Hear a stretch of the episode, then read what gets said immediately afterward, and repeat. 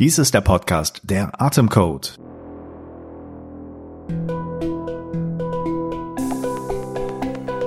Der Atemcode.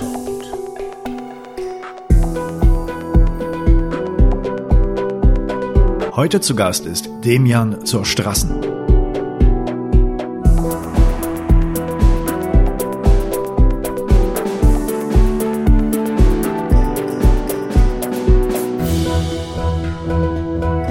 Dies ist so ein Interview mit einem Gast, von dem man sagen kann, dass er jahrzehntelange Erfahrung hat im Atembusiness sozusagen, in äh, der Vermittlung von Atemtechniken, in der Entwicklung verschiedener Atemtechniken, angefangen vom Rebirthing bis zu Vivation und zu Samaya, seiner eigenen Entwicklung. Und man kann nur sagen, lernen, lernen, lernen, das sind unheimlich wertvolle Einsichten und hab bitte viel Spaß beim Interview. Ich habe mich entschlossen, das äh, frei verfügbar zu machen und nicht geschnitten. Äh, du wirst es deswegen in voller Länge hören können. Nichtsdestotrotz guck doch mal auf äh, der Seite von dem Atemcode Podcast ähm, leicht zu finden, auch auf meiner Seite matthiaswitford.de. Wir haben da ähm, sehr viel tolle Angebote. Und wenn das jetzt ein interessantes Interview für dich war, da warten noch viele, viele andere Sachen auf dich. Atemsessions, coole Interviews, Informationen über Atemtechniken. Sei herzlich eingeladen, da mal zu stöbern. Und jetzt zum Interview mit Demian zur Straßen herzlich willkommen, Demian, zum Podcast. Ja, Mensch, danke für die Einladung. Ich habe ähm, natürlich da ein bisschen recherchiert, weil ich unbedingt jemanden haben wollte, der ähm, äh, von Atemtechniken da so eine bestimmte Richtung zumindest kennt und vertritt. Und da bin ich auf dich gekommen. Also ich habe gezielt nach Vivation mhm. geguckt und bin dann auf dich gekommen und dann hatten wir auch miteinander gesprochen, ja. weil ähm, wollten uns da nicht lange hin und her schreiben und ähm, haben uns dann da auch direkt ähm, haben wir direkt miteinander telefoniert, um so ein bisschen abzuchecken, was, was, du, was du da machst, was du da ähm, anbieten könntest und so. Und sind dann auch sehr schnell darauf gekommen, dass du das zwar ja kennst sehr gut, aber du das auch weiterentwickelt hast und da ganz andere Sachen auch dazu gepackt hast und äh, äh, mich dann auf deiner Webseite verlinkt und mir das ähm, angeboten, auch ein Buch zu lesen von dir über negative Gefühle, was ich auch gemacht mhm. habe. Und um über diese ganzen Themen so ein bisschen zu mhm. reden und mein Eindruck ist, und, natürlich werden wir ein bisschen über dich auch erstmal reden, also wo bist du hergekommen, was hast du so für, einen, für einen Lebensweg, wie, was hast du mit Atmung zu tun? Ähm, hm. Vielleicht schon mal als Aufhänger, wie ich das so ein bisschen ja. sehe. Natürlich möchte ich ein bisschen was von deinem Weg auch von, von Artentechniken erfahren, aber ich glaube, es ist etwas, ähm, was man ja häufig und merkt bei Atemtechniken, ne, dass da so auch Gefühle hochkommen, emotionale mhm. Tore sich öffnen. Ja. Und ähm, man könnte ja vielleicht sagen, ja, so einfache Techniken, ja gut, das passiert schon mal, aber eigentlich geht es eher um die Atmung an sich und dass man sowas bewirkt. Ja, da muss man irgendwie mit klarkommen, was gibt's da für Wege, was gibt's für Wege der Integration auch. Und äh, mein Eindruck ist auch, dass dieses volle Potenzial, was da drin steckt, noch gar nicht bei vielen erkannt und ausgeschöpft wird und dass du da schon einen sehr ja, spannenden, interessanten Weg gegangen bist, gerade diesen Aspekt ähm, zu nutzen. Mhm. Wäre das, wäre das schon mal richtig so zu sagen? Ich würde sagen, du hast es ziemlich genau getroffen. und ich würde sogar noch hinzufügen, dieses riesige Feld, ne, was man mit dem Atem erzielen kann an bestimmten gewünschten Wirkungen, das ist so groß, also Yoga, Wim Hof, äh, autogenes Training, so viele Methoden nutzen den Atem für ein bestimmtes Ziel. Und da kenne ich mich gar nicht so gut aus. Also einfach von meinem Weg her.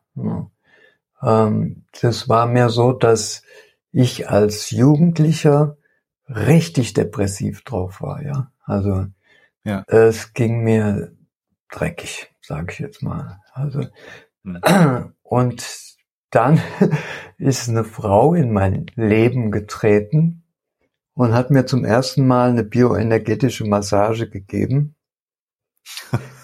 Und dann habe okay. ich zum Das musst du ein bisschen erklären, das klingt jetzt ein bisschen zweideutig. Nein. Wie bitte? Nein, das, das klingt so ein bisschen zweideutig, wenn man böse nee, ist. Nein. Okay, nee, ja klar. Also eine Massage, ähm, die halt nicht so, sagen wir mal, nicht eine Sportmassage war, ja, sondern mehr so mhm. wirklich gefühlte Berührung und auch äh, gewusst, wie und wo und so. Und äh, das hat bei mir Schleusen geöffnet. Ne? Also ich habe mhm. dann geheult wie ein Schlosshund und ähm, ich glaube, das war dann das, das erste Mal, dass ich überhaupt geweint habe. Also ich konnte mich nicht dran erinnern, dass ich irgendwie geweint hätte vorher so. Mhm. Ja, natürlich habe ich als kleiner Junge geweint, aber sagen wir mal in meiner Jugendzeit kaum danach. Und das. Und welche, welche ja? Umstände waren das mit der Frau? Also war das eine Therapeutin, wo du dann warst wegen Depression? Nee, nee, das nee, das, wir waren dann als, als Liebespaar zusammen halt. Mhm. Aber ich kam halt aus einer ganz anderen Ecke. Äh, ich hatte mit Gefühlen und dem nicht viel zu tun. Ich war mehr so ein, so ein Sozialrevoluzer, sage ich mal. Ich war bei der Gewerkschaft und so. Und ich merkte schon, dass irgendwie mir es nicht gut ging. Ich litt. Aber ich dachte so, das liegt halt am Kapitalismus und den muss man überwinden und dafür muss ich arbeiten und dann wird irgendwie alles gut. Aber hm. das war natürlich nicht so. Ne? Und okay. äh, das war praktisch so wie eine Weggabelung für mich, ne? wo ich, wo ich vorher ähm, schon auf der Suche war, aber so ein, so ein bisschen, wie soll ich sagen, theoretisch auf der Suche. Ne? Hm. Ich hatte dann auch äh, Psychologiestudium angefangen und dann aber gemerkt, dass das mir überhaupt nichts gebracht hat. Mhm. Und äh, ja, also diese, diese Frau hat mich da wirklich auf den Weg gebracht. Ja, so, so kann okay. ich das sagen. Ja. Und äh, du bist in Peru geboren, glaube ich, als, als, kleiner Junge auch nach Deutschland ja. gekommen. Hat das auch einen ja. ähm, Faktor begünstigt oder ähm, beigetragen, dieses ähm, ähm, Traurigkeitsgefühl, Depression und so in so einer Kultur auf einmal anzukommen? Oder war das eher nicht so der? Das war bestimmt auch ein, auch ein Teil davon, einfach, ähm, ja, dass, dass ich damit zu kämpfen hatte, ne? Mhm. So. Das war so in 50er Jahren ja. schon, ne? Kann das sein? Ja. Ja. Okay. wie ist das weitergegangen mit diesen, mit diesen Erfahrungen, die du gesammelt hast mit, mit bestimmten Techniken und, und die dann in die Richtung gingen? Du bist ähm, vom Psychologiestudium dann wo gelandet? Ja, ich habe erstmal dann so bioenergetische Massagen gelernt. Natürlich. ne? Und auch ausgetauscht ja. mit meiner Freundin, mit anderen. Und das war schon immer auch sehr äh, intensiv gefühlsmäßig. Hm. Aber der Zugang war halt sozusagen durch die Berührung von außen. Ja. ja. Und dann war dann so, ähm, ja, vor dem Hintergrund von der Bioenergetik schon so da, ähm, die Gefühle zulassen und so. Aber äh, das ging an der Stelle dann nicht so viel weiter.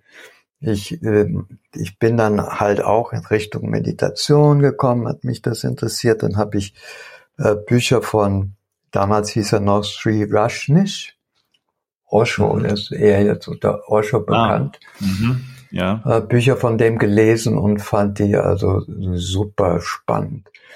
Und äh, so weißt du, das, das Gefühl so, oh, der, der, der sagt genau das, was ich fühle und denke und so. Ne? Ja.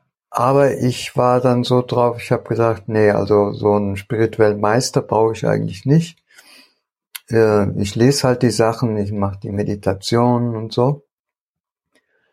Und dann äh, bin ich dann aber doch äh, dann nach Pune, das war damals in Indien halt, so hieß das damals noch Pune, heute heißt es Pune.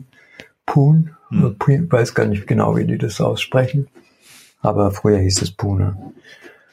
Ja, und da ging es dann weiter. Dann habe ich da äh, die Massageausbildung, Massage angefangen mhm. und eben auch Rebirthing kennengelernt. Okay. Lass uns noch mal ganz kurz für, für die Zuhörer kurz erklären, Biogen, bioenergetische Massage, was versteht man darunter? Esselin-Massage, Rebirthing. Könntest du das kurz ein bisschen beschreiben, was das für Sachen sind, was das Besondere ist? Ja, vielleicht angefangen bei der bioenergetischen. Ähm, da kommt es schon auch eben darauf an, dass, dass man in die, in den Kontakt mit dem Körper kommt. Das ist eben, sagen wir mal, der grundsätzliche Unterschied. Nicht wie bei einer Sportmassage, wo man sagt, ich habe jetzt Spannung und bitte massiert die mich weg, sondern mhm. mehr so, äh, hinatmen zu der Berührung, spüren, wie sich das anfühlt, sich darauf einlassen, was dann kommt. Und ein guter Masseur kann das dann eben auch ein Stück führen und merken, wo was eine Blockade hängt und die äh, und, und unterstützen, dass die sich lösen kann und so. Ne? Okay. Und Esseln-Massage äh, geht dann noch ein Stück weiter. Aber ich habe diesen Weg dann gar nicht mehr so verfolgt, weil ich hm. Rebirthing noch viel spannender dann fand. weil, ja. sagen wir mal so, von der Massage ist ja immer noch auch von dem Masseur abhängig und kommt sozusagen von außen. Ne? Und mit dem mhm. Rebirthing hatte ich dann halt die Erfahrung, dass ich in mir selbst äh, unabhängig von einem Masseur eben Spannung auflösen konnte und so. Mhm. Ja. Mit Atmung, ja. das ist sozusagen das Tool davon mhm. dann, ja. Wie, wie würdest du dann Rebirthing beschreiben? Ja, also damals war es auf jeden Fall ein ziemlich, hm, wie soll ich sagen, Basics. Mhm. Ähm, so, also wenn man es ein bisschen krass auf die Spitze äh, bringt, so ein bisschen, bisschen böswillig vielleicht auch, würde ich sagen, das war so Atem und Hoffnung. Das war so die Methode, okay. ja. Also, also einfach loslegen und gucken, was ja, passiert. Genau. Oder? Und mhm. dann ja. hatten die Rebörse halt, ähm, wir haben, ich habe ja die Rebörsing-Ausbildung dann auch gemacht. Ähm, wir haben dann Sachen gelernt wie, okay, äh, drücke bei den, den Stellen die und die Muskeln und mhm. sowas. Ähm, aber wir haben eigentlich nicht wirklich verstanden, was da, was da passiert. Also manchmal war es eben eine, eine wunderschöne äh, erleuchtende Erfahrung, manchmal so ein richtig energetischer Durchbruch und manchmal war es einfach nur schmerzhaft. Ja, es war ja auch, wir wussten gar nicht genau, dass das, was da passierte, auch ganz viel mit Hyperventilation zu tun hatte. Mhm. So, und insofern war das äh, zwar sehr aufregend und spannend und äh, ähm, Türen öffnend, aber jetzt auf dem Punkt von der Methode her war es etwas plump, würde ich sagen, und eben nicht auf, es fehlten Kenntnisse, ne? zum Beispiel, was passiert da eigentlich? Ja. Also das war, war euch damals gar nicht klar, so die physiologischen äh, Hintergründe von, von Hyperventilation oder von dieser verstärkten Atmung? Äh, schon auch, aber zum Beispiel war nicht klar, wir, wir dachten, dass die Hyperventilation dazugehört dass hm. die nötig ist, um zu diesem Effekt zu kommen. Also es war praktisch wie so eine Aufspann Aufbauen der Spannung auch. Unter der Hyperventilation kam es dann ja auch zu Tetanie, also dass sich die Hände zusammenziehen ja. oder Mund und praktisch eigentlich so ein Effekt, wo derjenige, der das macht, äh, über eine Grenze geschoben wird ne, dem mhm. es halt heißt, atme weiter, atme weiter, das ist sozusagen die ein bisschen die Rettung, ne, so durch den Tunnel kommen und am Ende des Tunnel dann lockt das Licht und ich atme halt durch, ich atme, ich komme da schon durch und mach und mach und die Spannung wird immer größer und irgendwann kann ich gar nicht mehr die Kontrolle halten und es bricht zusammen und ich entspanne und hab die Öffnung, so. Ne? Mhm. Und das siehst du jetzt aus der ähm, heutigen Perspektive nicht mehr so, dass das eigentlich notwendig ist? Überhaupt nicht. Ich finde es auch äh, kontraproduktiv. Ich habe jetzt auch gemerkt, während ich darüber gesprochen habe, war so ein bisschen sowas wie ein, wie ein, äh, ich würde nicht sagen Spötteln dabei, aber mhm. schon irgendwie so ein, hm, ich glaube auch, es hat zu tun mit meinem Weg dann da draus, daraus. Das ist mhm. vielleicht noch, noch ein Punkt, den wir dann nochmal ansprechen ja. können, ja.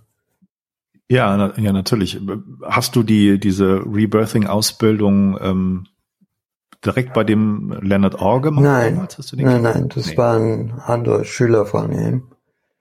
Hm. Und danach, also ich habe die zum Teil war das in München beim Therapeuten in München und äh, ja, da habe ich halt auch ja, eigentlich bin ich auch dankbar. Ne? Das waren krasse Erfahrungen.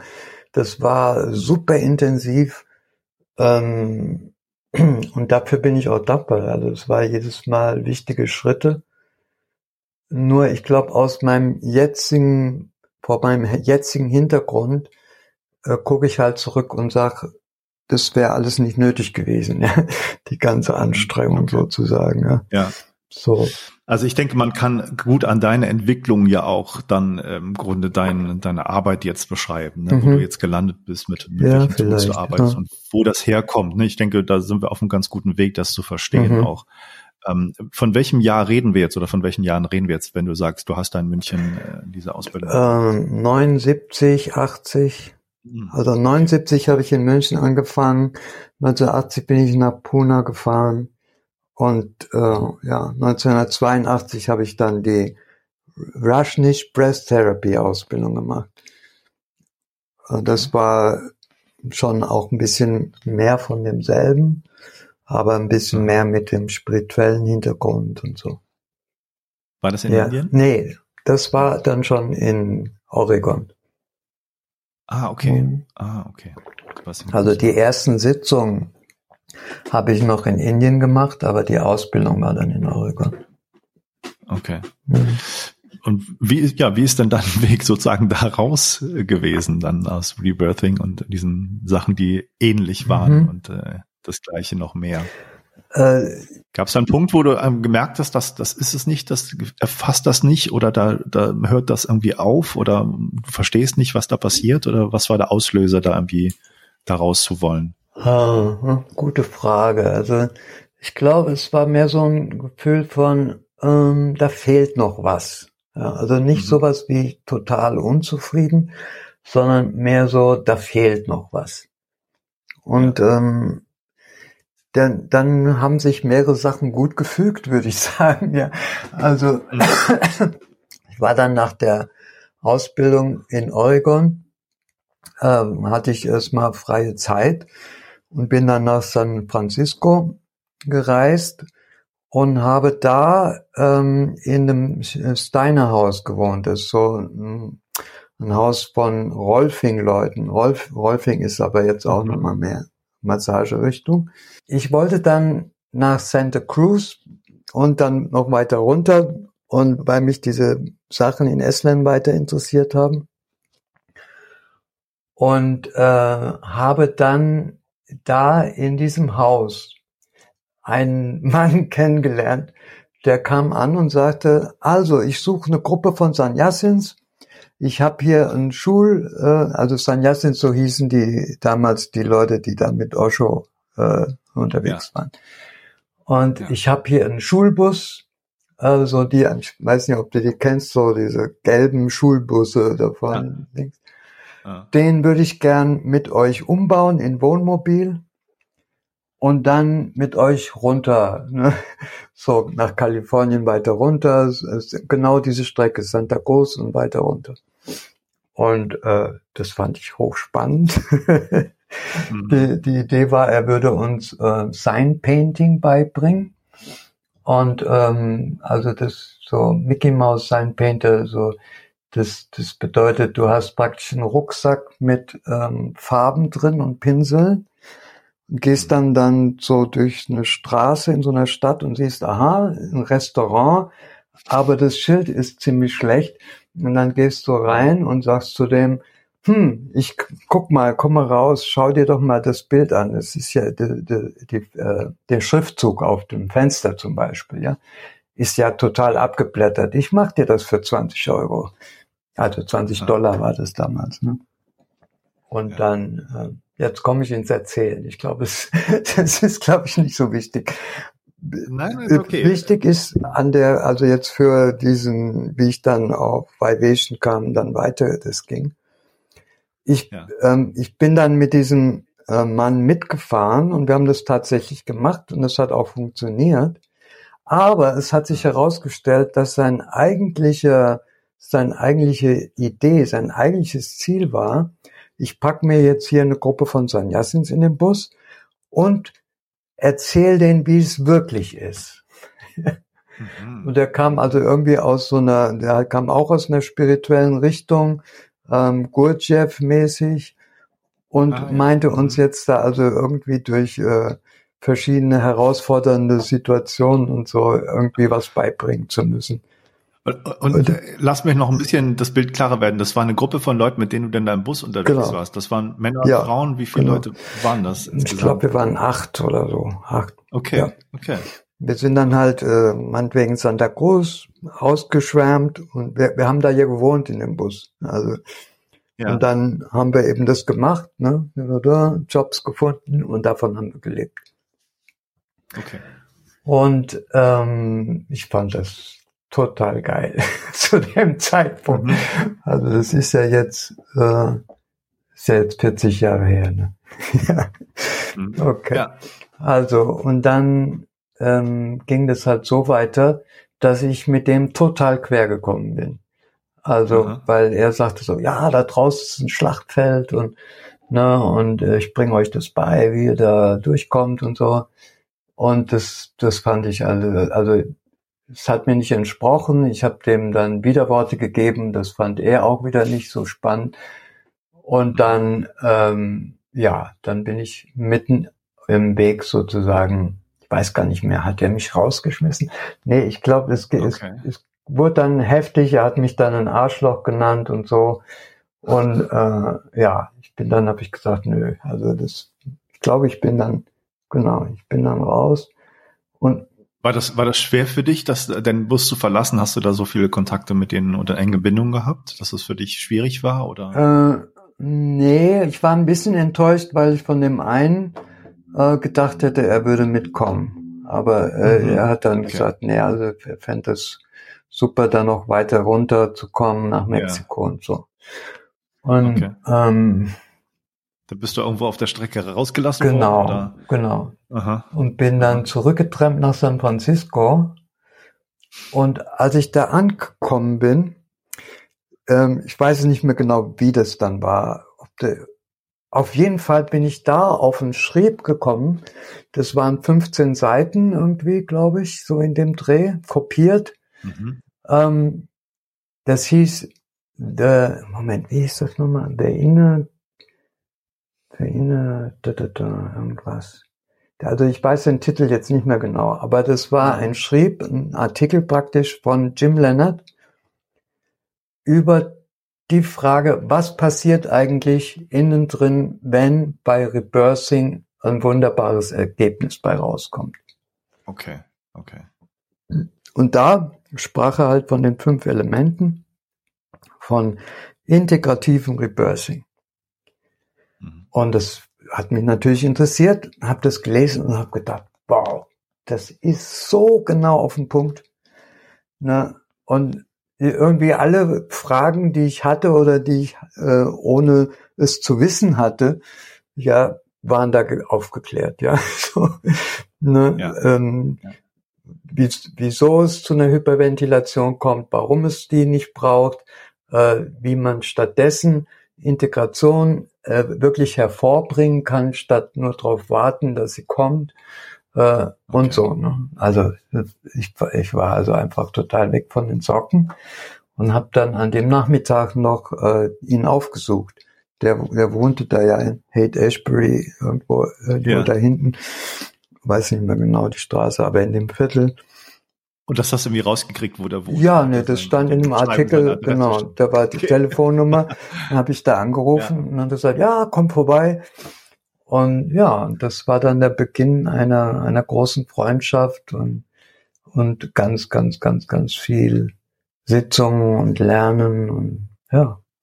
Und, und wie fing das an? Also hat er sozusagen mit dir die, die erste Atemsession da gemacht? Du hast es erlebt, wie, was, was er so ähm, dann anleitet und kann? Oder war das gleich in der Gruppe? Hast du gleich eine Ausbildung gemacht? Oder wie ging das so? Das, das war erst so, das, das weiß ich auch jetzt nicht mehr genau, ob das zuerst mhm. eine offizielle Sitzung war oder was. Nee, ich glaube, wir haben erst, äh, an dem Nachmittag haben wir erst nur geredet aber wirklich mhm. stundenlang und super schnell und so, oh wow, wow und so. Ne? Total, mhm. So wie du entdeckst jemanden, der irgendwie auf derselben Fährte unterwegs ist. Gell? Ja. Und ja, ähm, ja. Äh, also hochspannend war das. Und dann, äh, das weiß ich nicht mehr genau, ob, ob ich dann eine Sitzung gebucht habe. Oder es ging dann so ein bisschen auch äh, ineinander über, ja. Also dann bin ich in, er hatte dann einen Kurs da laufen, das war auf jeden Fall bezahlt und da, da, da. Aber wir haben auch ganz viel innerhalb der Freundschaft, die sich dann so entwickelt hat, einfach Sachen ausgetauscht, Sitzungen ausgetauscht. Auch. Okay. Und wie waren, wie waren deine Lebensumstände da? Also hast du, hast du da dann äh, ja, das, das Painting gemacht und davon gelebt oder hast du bei ihm gewohnt? Nee, ich habe weiter in dem Steiner Haus gewohnt. Okay. Und okay. Ähm, äh, deswegen ist, hat sich das auch super gefügt, weil ich ja vorher Design Painting ge gelernt hatte. Mhm. Und dann bin ich halt vormittags also das war einfach eine ideale Situation, wenn ich mir das jetzt noch mal überlege, weil die hatten da im, im Keller ein Hot, äh, Hot Tub, ja. Also, okay. also so ein ja, so einen kleinen Pool. So, ja, Jacuzzi ja. sagt man da heutzutage, glaube genau. ich. Also, wo das Wasser blubbert. Ja, aber es war ohne diese, diese Wirbeldinger, sondern okay. einfach nur heißes Wasser. Ja. Hot Tub heißt es. Und die Amis ja. mögen das, die gehen dann da runter mit einem Bier in der Hand und äh, setzen sich dahin und, und entspannen, ja. Ja. So, und ähm, das war in dem Haus drin. Und deswegen, also ich, mein, mein Morgen fing so an, erstmal runter in den Hot Tub, Heißwasser Vibration machen. okay. ja. Und ähm, da habe ich auch total viel gelernt, weil manchmal waren meine Assistenten irgendwelche Besoffene, die da saßen. also ähm, insofern, weil einfach die Präsenz von denen mich ähm, unterstützt hat, meinen Prozess da zu haben. Ja. Aha. Und du hast also im Hot Tub äh, äh Atem. Genau. Das ist also eine Anwendung von Reversing ist ja in heißem Wasser und ja. auch bei Vibration. Ne? So. Und dann, das hat einfach den, den Clou an sich, dass das warme Wasser die Entspannung fördert und gleichzeitig, wenn du ein Schnorcheln nutzt und mit dem Kopf runtergehst, dich so umschließt, ja. Mhm. Und die, die Wärme, also es muss dann schon 38, 39 haben, führt auch nochmal Energie zu, ja, also intensiviert ja. den Prozess. Dann habe ich halt äh, jeden Tag damit angefangen, ne? mit so einer vollen Sitzung. Und dann, also eine Stunde ungefähr. Oh ja, und dann habe ich meinen Rucksack gepackt und bin dann äh, raus und habe eben Jobs für Design Painting mhm. an Land gezogen. Hört sich an wie eine ziemlich geile Zeit. Ja, ich, ich war später auch noch mal in San Francisco und da war ich richtig stolz, dass in einem bekannten Café, Ch Chattanooga Café, da habe ich so eine, eine große Karotte hingemalt ja, auf, de, auf, de, auf dem Schaufenster. Ne? Ja, und die war, die noch, war da. noch da. Genau. Ja.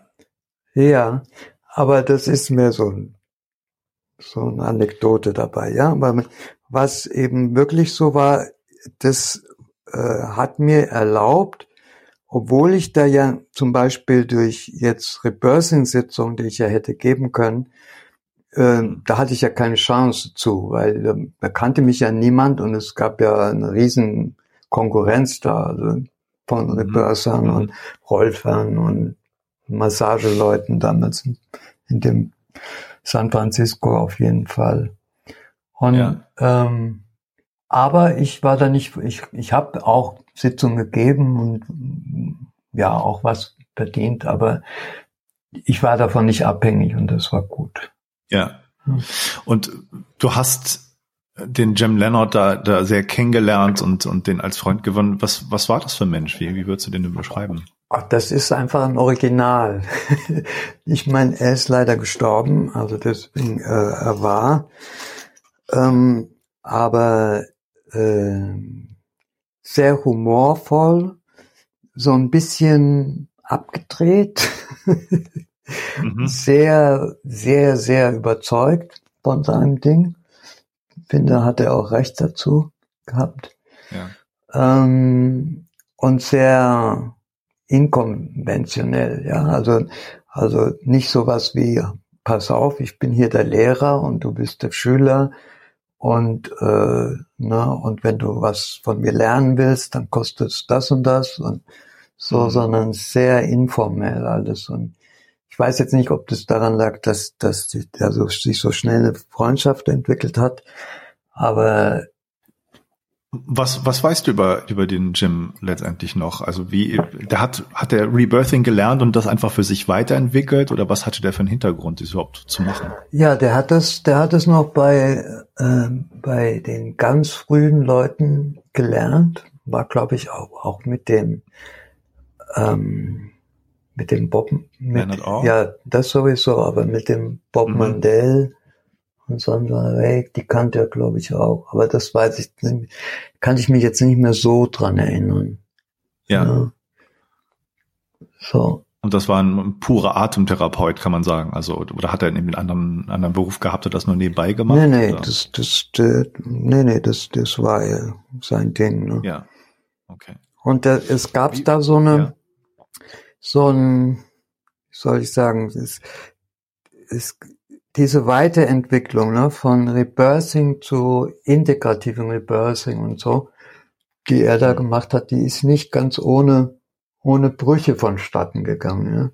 Äh, ich weiß noch, dass er da so Sachen erzählt hat und da auch ein bisschen auch enttäuscht war. Ähm, er hat dann sein Ding halt integratives Rebirthing genannt und ich glaube, von den, von den alten Rebörsern kam dann so rüber von wegen, ach ja, du machst halt da dein Ego-Ding, aber so, hm. so, so ein großer Unterschied ist das ja gar nicht so. Okay. Dann lass uns doch, lass uns doch mal genau jetzt das betrachten und mal beschreiben, was, was denn die Unterschiede eigentlich da sind. Also was hat der dazugefügt? Und du hast ja gesagt, dieses fünfseitige äh, Booklet oder was auch immer das war, hat dich da total geflasht, dass das genau das war, was du mhm. äh, noch brauchtest an Informationen. Was, was ist das Besondere daran? Wenn man heute guckt, Vivation, ja, das ist schon irgendwo mal zu finden, aber also in Deutschland habe ich jetzt wirklich wenig Infos ja. bekommen oder gefunden, dass Leute das noch so machen. Ist das irgendwie verschwunden? Hat das auch Gründe? Wie, wie beschreibst du es erstmal? Was ist der Unterschied zu Rebirthing? Hm. Ja, lass mich nochmal äh, so ein bisschen zurückgehen, re rekapitulieren, wie das ja. für mich damals auch vielleicht war. Der äh, Tim Leonard hat ja praktisch drauf geguckt auf diesen Prozess, der da passiert beim Rebirthing und sich die Frage gestellt, was passiert da und was passiert da speziell, wenn es eben ein, ein heilsamer und angenehmer und ein, ein schöner Prozess ist, ja, wenn es mhm. zu einer Integration kommt.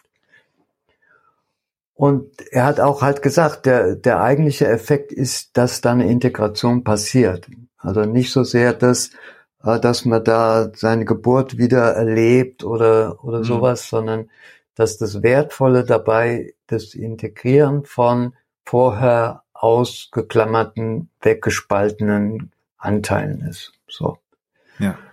Und er hat halt gesagt, es wäre doch gut, wenn man diesen Effekt nicht sozusagen am Ende hat, nach einer zwar intensiven, aber doch recht äh, äh, angespannten mhm. Geschichte, sondern wenn man dies direkt erzeugen kann, weil man es dann viel mhm. mehr haben kann. Ja, also ja. man so jetzt ich versuche jetzt mal so praktisch seine Denke so ein bisschen darzustellen. Okay, wenn man dann sagt, okay, der Atem spielt eine Rolle, klar, dann kann ich auch danach noch ein paar Sachen dazu sagen.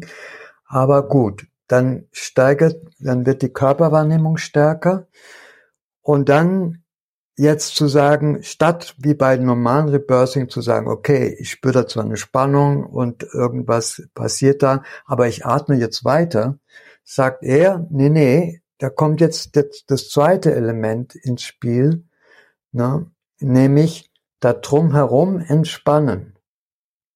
Ja, also wenn, es gibt ja, wenn sich was, eine Spannung aufbaut, ein Bereich, der noch entspannt ist, und da entspannen. So, bewusst entspannen. Ja. Nicht einfach nur sich das laufen lassen und durchatmen, sondern mhm. die Entspannung fördern. Ja, damit man überhaupt wahrnehmen kann, was da so los ist. Und dann, okay, dann werden die Spannungen deutlicher, wo sie eigentlich genau sitzen.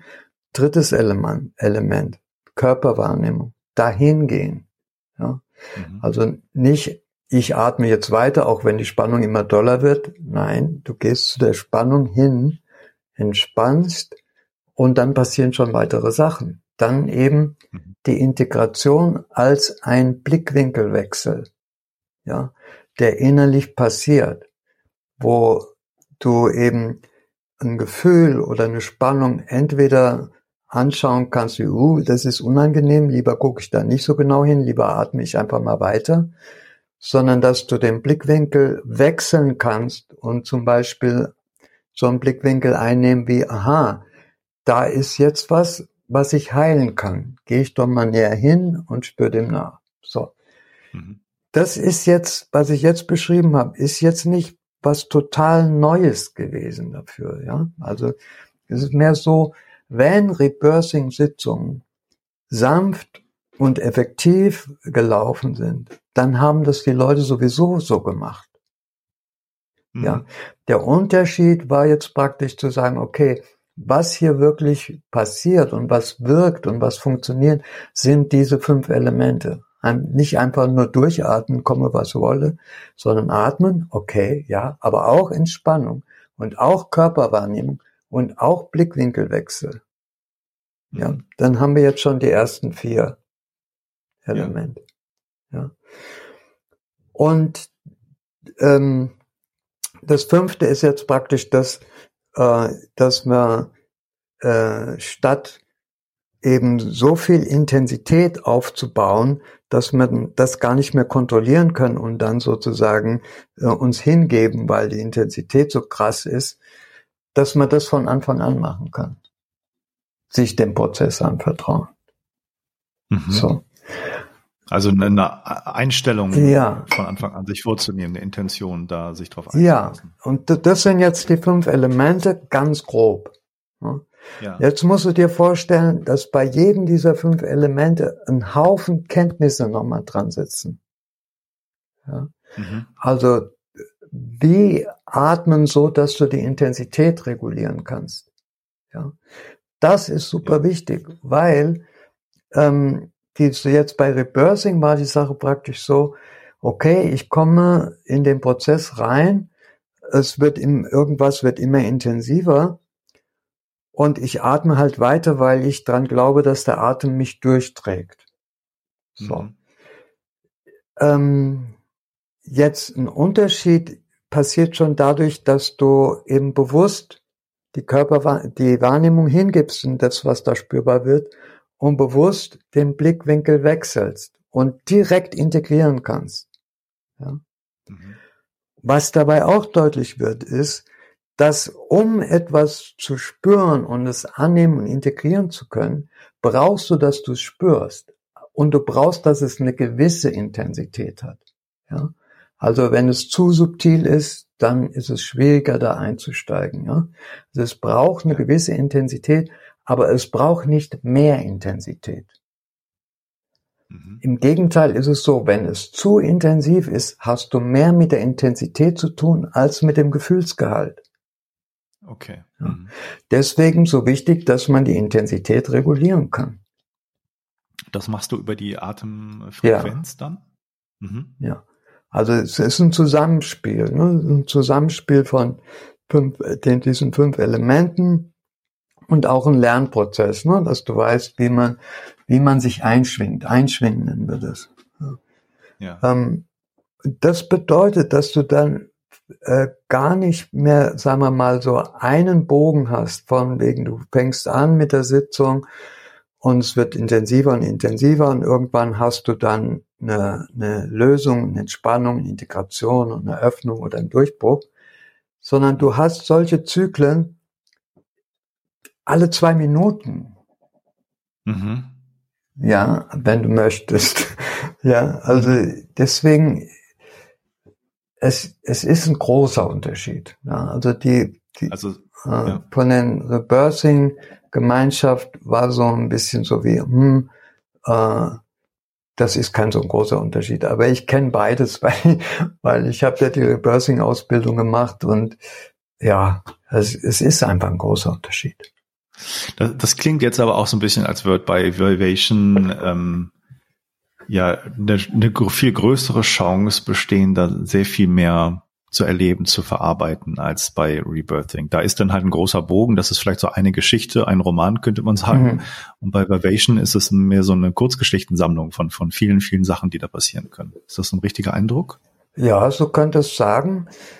Und, und es ist, es wird von der ganzen Einstellung, von der Zielsetzung, von dem, wie es abläuft, total anders. Ja. Mhm. Beim Rebirthing war ja noch auch noch so die Idee, ähm, dass wir so leiden und dass es so, dass wir uns abgetrennt fühlen und nicht wirklich zu Hause fühlen in unserem Körper und in der Welt. Es hat mit dem Geburtstrauma zu tun. Ja? Mhm. Und das vorrangige, vorrangige Ziel ist, das Geburtstrauma äh, wieder zu erleben und aufzulösen. Ja. Und das wird bei Vivation es wird bei, bei oder wurde, bei, weil ich jetzt mache ja, ich mache ja jetzt Samaya, aber das ja. wurde bei, Sam, bei Vivation auch schon ganz anders. Ja. Der, die, äh, die Idee, die Zielsetzung ist mehr so, äh, in den Körper einzusteigen im jetzigen Moment und da wirklich den Raum zu öffnen für das, was jetzt an Genuss möglich ist. Sage ich jetzt mal so, man kann es auch anders sagen, ja. Aber ähm, die, die Fokussierung auf das Geburtstrauma äh, fällt weg. Natürlich ähm, kommen auch Sachen vom Geburtstrauma äh, in Sitzungen hoch, aber ich finde es sogar effektiver, wenn man das Geburtstrauma nicht als Ziel setzt. Ja. Zum Beispiel deswegen, weil ganz viel von unserem Geburtstrauma eigentlich in Fragmenten äh, vorliegt, ja, also in Fragmenten spürbar wird. So. Und mhm. wenn man jetzt zu, zu gezielt auf äh, das Geburtstrauma zugeht, ist man nicht ganz ergebnisoffen mehr dazu, ja, sondern aber das ist jetzt dann auch mal ein eigenes Thema. Ja. Vielleicht ganz kurz die Nachfrage dazu ist, ich meine, dass es Geburtstraumata gibt, ist ja erstmal auch eine These, die man, ja, also wie kann man die belegen? Aber ist, stehst du da noch hinter? Also glaubst du, das ja. ist, ist so und aus welchen Gründen? Ja. Ähm, hm. äh, fangen wir da an, wo das von der Natur aus so vorgesehen ist, dass du schon aus dem Mutterleib herauskommen kannst, während du weiter durch die Nabelschnur versorgt wirst. Mhm. Ja. Richtig. So, ja. mit des, also es ist, glaube ich, nicht per Zufall so. Ja.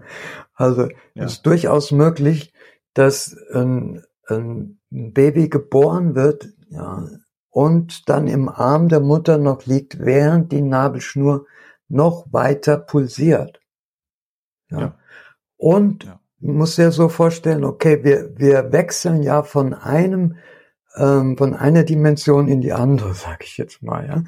Also mhm. von diesem Umfeld, wo du eben nicht selbst atmen musst, ja, sondern versorgt wirst mit dem Sauerstoff, ja zu der neuen äh, Lebensumgebung, wo das alleine passiert. Genau, wo und zwar wo sich schlagartig alles verändert. Ja, ja. Schwerkraft, ne? Einfluss von von Luft, Licht, Helligkeit. Ja, ja, All, alles, alles verändert sich. Und das ist Man der erste große Einschnitt, den wir erleben. Ne?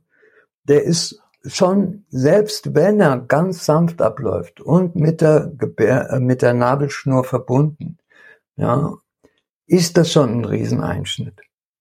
Hm.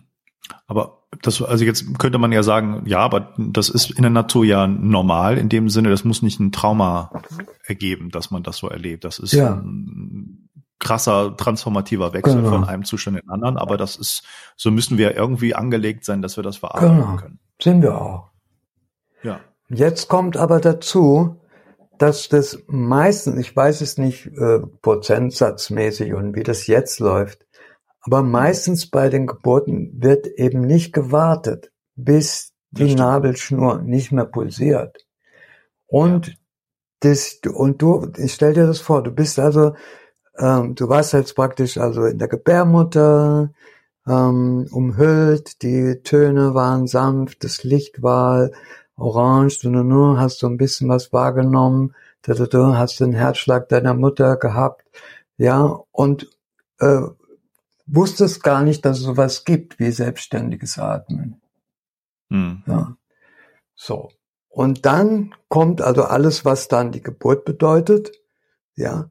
Und plötzlich wirst du sozusagen erdrosselt, ja. Hm. Weil, weil das sofort getrennt wenn wird. das sofort getrennt wird, ja. Dann, ja. dann bricht praktisch die Sauerstoffversorgung ab und du wirst gezwungen, umzuwechseln von einem System aufs andere und selbstständig zu atmen, die Lungen zu öffnen, die vorher noch keine Luft berührt hat. Okay. Ja.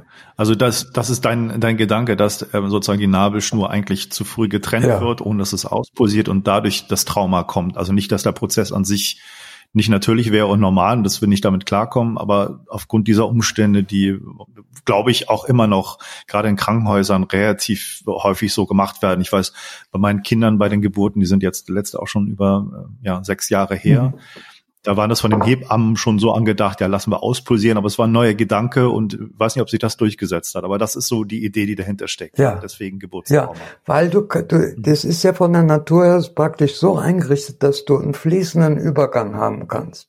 Ja? ja. Dass du sozusagen erstmal, okay, wie ist das hier? Und dann den ersten Atemzug nehmen, während du noch versorgt wirst. Ja. Okay, und das habe ich verstanden. Und bei Jim Leonard und Vivation ist sozusagen das nicht mehr im Fokus, sondern eher, also hat das einen Grund, dass es Vivation heißt, also Lebendigkeit, das mhm. Leben eher, das, das Positive daran und nicht das Trauma im Vordergrund steht? Das ist auch der richtige Gedanke dabei? Nee, nicht ganz. Das, das hat seine okay. Geschichte. Aber ich will noch äh, gern noch diese andere Frage, die du gestellt hast, wie, inwiefern das traumatisch ist. Ne? Ja. Ähm, ja. Du hast recht, also von der Natur her wäre das eine heftige, einschneidende äh, Erfahrung, aber nicht unbedingt traumatisch. Mhm. Das Trauma entsteht dadurch, ähm, dass wir dann dran gehindert werden, das zu verarbeiten. Mhm. Ja, weil so, also sagen wir mal so, selbst selbst wenn das dann so ist, dass die Nabelschnur durchschnitten wird und der erste Atemzug und im praktischen Kampf um Leben und Tod ist, ähm, selbst wenn das so ist und danach das Umfeld so wäre, dass einfach genug Geborgenheit da ist, genug Kontakt zur Mutter, genug Rückverbindung zur Mutter, dann denke ich, dass auch das noch etwas wäre, was, was wir verarbeiten können. Mhm. Ja. Aber was dann passiert ist, dass die, ich, ich sage sogar, das kann ich natürlich nicht nachweisen, aber ich sage hm. sogar, dass ganz viel von dem, was Neugeborene haben, wenn sie so ein bisschen weinen, ja, und so ja. und dann auch vielleicht äh, kannst du dich noch erinnern, dass äh, an deine Kinder, dass die dann so so so ein bisschen mhm. so atmen, ja. Und so, dass mhm. ganz vieles von dem, was Babys erleben an Frustration und weinen müssen und schreien müssen, Verarbeitung ist davon. Von mhm. ihrer Geburt. Ja. Okay. Ja. Und wenn sie dann aber abgelenkt werden, wenn ihnen vermittelt wird, äh, dass das mit dem, mit dem Wein zwar okay ist, aber nicht so lange oder ne, dass es nicht so wichtig ist, weil guck mal hier, äh, da, wir haben hier was ganz schönes Buntes, was klingelt, guck mal dahin. Ne? Die, also wir werden nicht unterstützt, das zu verarbeiten, sondern im Gegenteil, wir werden unter einen krassen Anpassungsdruck gesetzt. Ja. Mhm. Und das und das setzt dich fort ja. weiterhin. Also das steckt in uns drinne und das hat eine Auswirkung für das Leben später auch, genau. diese Art, wie das, wie der Umgang da genau. war. Dann, dann wird sich ja die Frage stellen, warum ist es denn bei Vation nicht mehr im, im Fokus? Ist das nicht wichtig? Das ist wichtig, oder? aber es ist kontraproduktiv, das in der Weise in den Fokus zu nehmen. Also schon, äh, Jim Leonard hat schon so diese Abwendung vollzogen von dem dieses Geburtstrauma in den Mittelpunkt zu stellen. Und ja. das drückt sich auch ein bisschen in den Namen aus. Du hast vorhin gefragt, ne? Das hieß ja. eine ganze Weile integratives Reversing. Mhm. Aber es gab erstens, ähm, es gab immer wieder die Situation, dass die Reversing-Gemeinschaft ähm, so zum einen das so ein bisschen schräg angeguckt hat und zum anderen so gesagt hat, okay, aber das ist doch gar nicht wirklich ein Unterschied und mach mal keinen Ego-Trip da draus und so. Ja. Und es wurde äh, auch immer schwieriger, weil Leute gesagt haben, sie machen, machen integratives Reversing, aber sich gar nicht angelehnt haben an das, was äh, Jim Leonard da entwickelt hat. Mhm. Und mhm. dann äh, gab es, glaube ich, noch ein paar Sachen, die dann dazu geführt haben, auch irgendwie Knatsch mit dem Bob Mandel und dem äh, Sondra Ray und so. Und das weiß ich jetzt nicht mehr ganz genau, wie das dann war, aber er hat dann, äh, dann entschieden, wir brauchen einen ganz neuen Namen. Und also das war jetzt äh, so eine Art Druck da auch oder eine Notwendigkeit, einen neuen Namen zu haben. Ja? ja. Und dann hat er diesen Namen gewählt und du hast schon richtig gesagt, ähm, äh, lehnt sich an an Vivere, ne, das ist ein Wort für Leben und äh, bedeutet sowas wie der Prozess des vollständig lebendig werdens oder sowas. So mhm. könnte man das übersetzen. Ja. ja. Und ja. das drückt dann auch so ein bisschen den Wechsel im Fokus aus. Das ist also darum, so ein bisschen zu, sa zu sagen, okay, es geht darum, voll lebendig zu sein und diesen Prozess ähm, durchzuführen äh, und sich diesem Prozess auch anzuvertrauen. Und dann kommt das, was dann kommt. Ob es jetzt Geburtstrauma ist oder was anderes und es kommt auch in der Reihenfolge, wie es, wie es angemessen ist oder passt. Ich ich bin ja natürlich dann nach Deutschland zurückgegangen, habe mhm. da auch nochmal so eine ziemlich prägende Erfahrung gemacht, weil ich war dann als Assistent in so einem ähm, einem Jahrestraining für äh, Rebirthing. Okay. Obwohl die Leute, die haben auch stark halt die, die Sachen von Bob Mandel und Sondra Ray und so gefördert und organisiert. Hm. Und da hatte ich noch so die Haltung, aha, okay, äh, integratives Reversing ist sozusagen eine Unterart von Reversing. Ne? Und ja. äh, ich bin da Teil davon, von dieser Strömung oder von dieser Methode und so. Aber ich musste feststellen, dass das nicht geht. Also, dass es nicht ging. Mhm. Und ja, bin dann raus. Aber das ist dann eine längere Geschichte. Aber ich habe dann auch noch äh, Genau, da war ich deswegen auch sehr froh, als dann Jim Leonard gesagt hat, so wir brauchen einen neuen Namen. Dann gab es dann so einen, einen Split, so eine Bewegung da raus. Und dann gab es äh, eine längere Zeit, wie lang war das? Ich glaube bis bis 97 hm, gab es so einen Aufschwung von der Arbeit in Vibration in Deutschland auch. Wir hatten auch eine Gruppe von Lehrern, ähm, äh, die Ausbildung gemacht haben. Ähm, ja. Mhm. Ähm, das ist alles ein bisschen bewegend für mich, stelle ich gerade fest. Okay. Okay. Ja, kann ich mir vorstellen. Das ist ja auch, hast du auch erzählt schon ein bisschen im Vorfeld, das ist auch nicht ganz ohne ähm, schwierige Abspaltungsprozesse und Widerstände dann so abgelaufen. Ne? Ist das ein bisschen auch die? Ja. Ähm, wir haben eine Zeit gehabt, wo es einfach Vivation hieß. Ich habe die Ausbildung gemacht und es hat sich immer weiterentwickelt. Wir haben zum Beispiel dann festgestellt, dass ähm, diese Haltung, es geht darum, negative Gefühle aufzulösen, dass die ein großes Hindernis darstellt. Mhm. Weil wenn du weiterhin davon ausgehst, dass ein Gefühl negativ ist und du wirst es jetzt auflösen, indem du es annimmst, indem du irgendwas machst, dann schiebst du trotzdem gleichzeitig noch so eine Art Wand vor dir her. Also zwischen dir und dem Gefühl, weil es ja was Negatives ist. Ja, das willst du weghaben und nicht wirklich fühlen. Das ist was Störendes ja. eigentlich. Und wenn du es ja. spürst und annimmst, dann deswegen, um es wegzukriegen. Ja. Und das, da ist so eine, eine Handbremse drin, da ist so eine, eine, eine Schwierigkeit drin. Ja. Und was noch weiter äh, geht, du lernst nicht, wenn so ein Gefühl aufkommt, das an Ort und Stelle zu integrieren. Mhm. Ja. Sondern es kann sein, dass du das mit dir weiter rumträgst und noch, ja. äh, das nachhängt, ohne aufgelöst zu sein oder zumindest irgendwie ähm, fruchtbar oder heilsam irgendwie verarbeitet ja, worden genau. Hm. Mhm.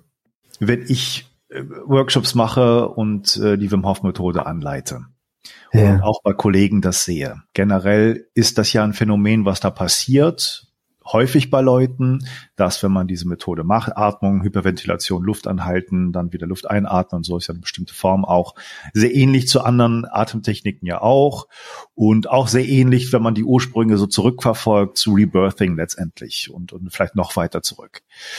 Ähm, also, dass man mit verstärkten Atmen und bei Wim Hof Methode halt mit Luft anhalten dann zu bestimmte Phänomene mhm. auslösen kann, mhm. ähm, die einen dazu bringen können, bei einigen Leuten, ähm, dass da sich, ähm, dass da Emotionen hochkommen, dass man da bestimmte, ähm, ja, ähm, Zustände hat, wo man das Gefühl hat, man würde noch mal was wiedererleben.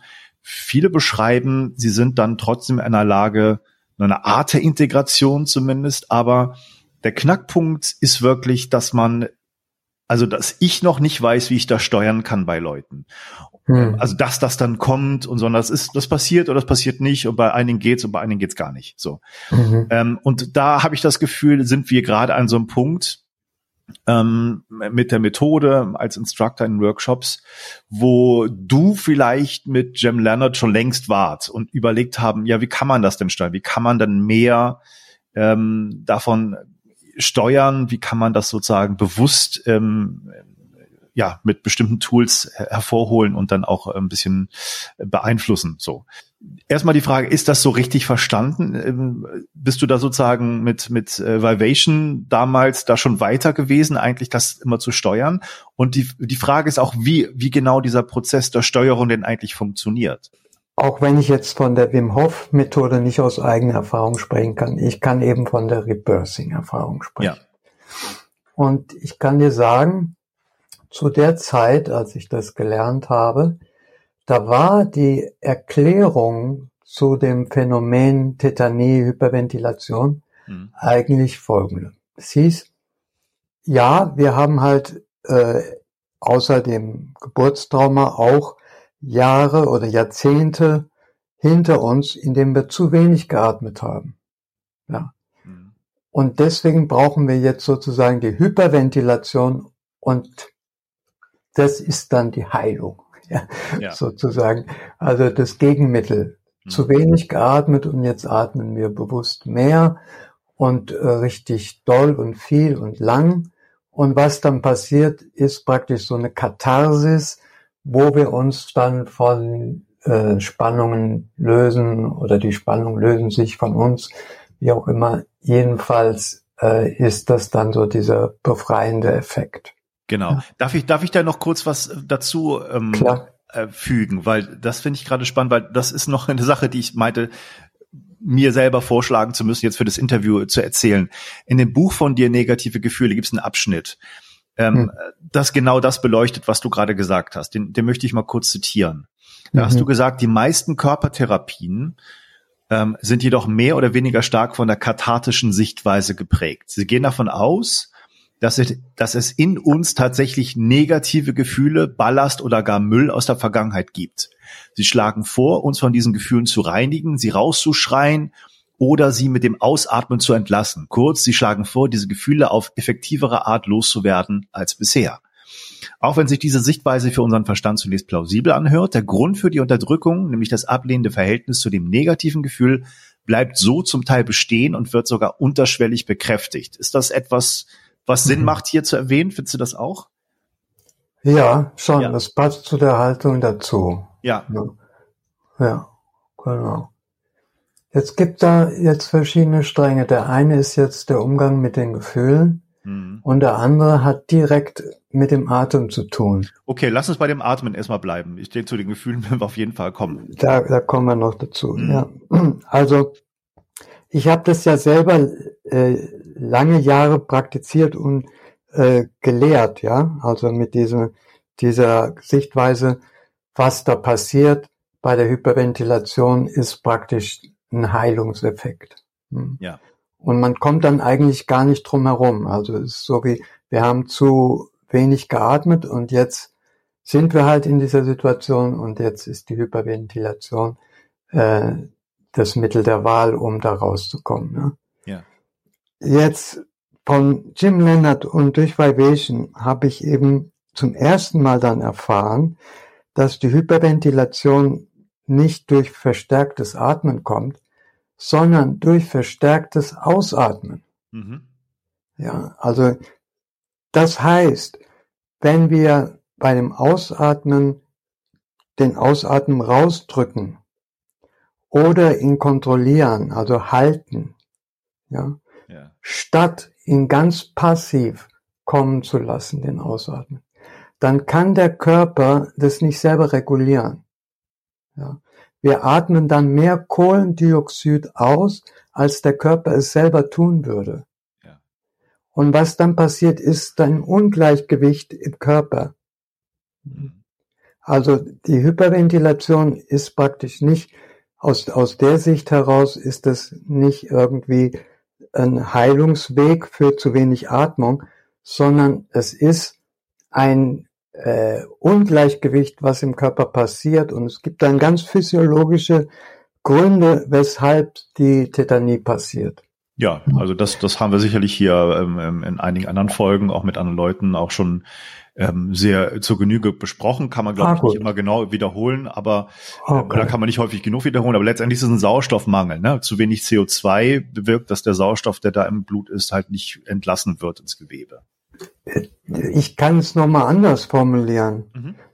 Wenn ich kann ja, wenn ich, wenn der Ausatmen ganz entspannt ist, kann ich ganz stark und viel und lange atmen und viel Sauerstoff aufnehmen und dann wird der Körper weniger Kohlendioxid ausatmen. Ja, ja, okay. Ja, er wird weniger ausatmen. Mhm.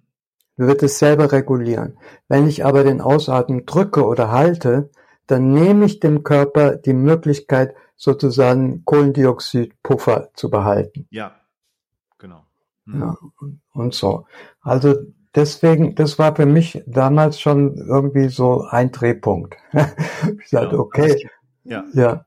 Sorry, du wolltest was sagen. Nee, ich wollte nur sagen, es gibt, also anders übersetzt heißt es nochmal, es gibt einfach verschiedene Arten der vertieften Atmung und äh, mhm. es gibt welche, die, die den, den CO2-Gehalt einfach wegdrücken oder den man eher los wird mit dem ähm, mhm. kontrollierteren, ähm, krasseren, verstärkteren Ausatmen und welchen ähm, vertiefte Atemtechnik, wo man die Ausatmung einfach nur fallen lässt, sozusagen. Mhm, genau. Mhm. So, ich sag gern wie so ein, ein Herbstblatt vom Baum ja. fällt. Genau. Ja.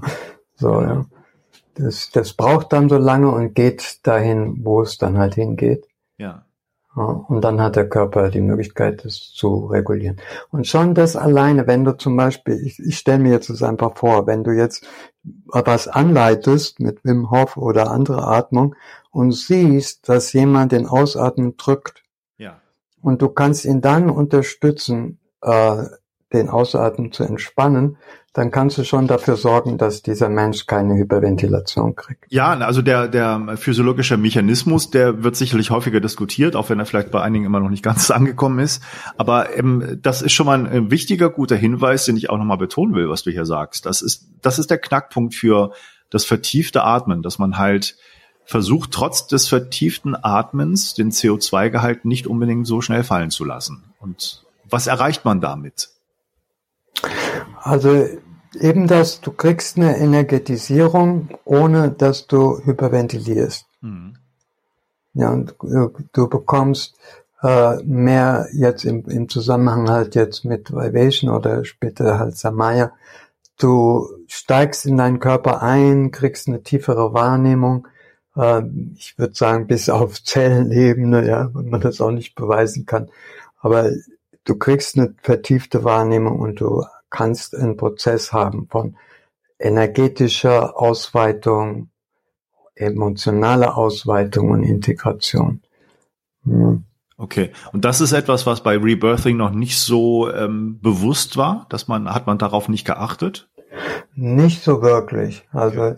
später dann schon. Also was ich jetzt auch beschrieben habe, sind so die die die Art und Weisen, wie uns das noch beigebracht worden ist, mhm. 1900, um so 1980 rum, ja. ja.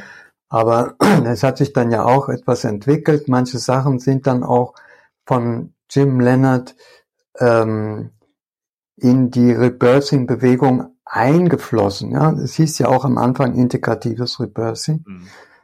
Und die, die haben auch vieles dann übernommen, aber nicht, sagen wir mal so, ich habe seit ich kann mich kaum erinnern. Ich habe seit Jahrzehnten niemanden mehr erlebt mit Hyperventilation. Das heißt, du äh, denkst auch die diese Symptome, die bei so einer richtigen Hyperventilation entstehen, man verliert mehr CO2, man hat eigentlich einen Sauerstoffmangel, kommt vielleicht in die Tetanie rein. Das ist nichts, was man irgendwie begrüßen würde und denkt, ja super, das ist äh, notwendig und dann passiert richtig was.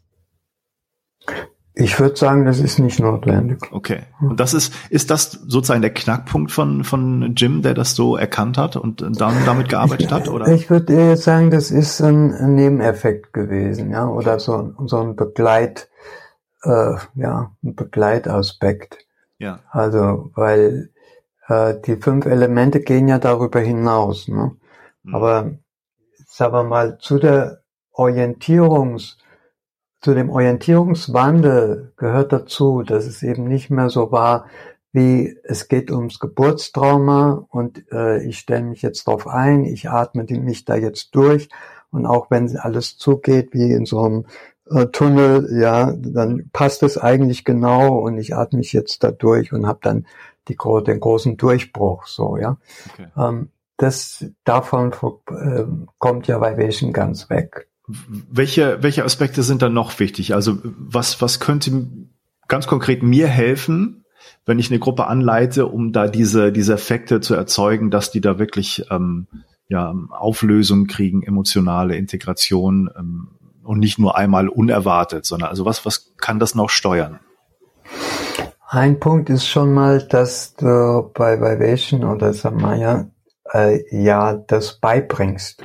Das ist nicht praktisch so eine, wie bei einer, eine therapeutische Erfahrung, wo halt Leute sich dem hingeben und du leitest die an, mhm. sondern du bringst es bei.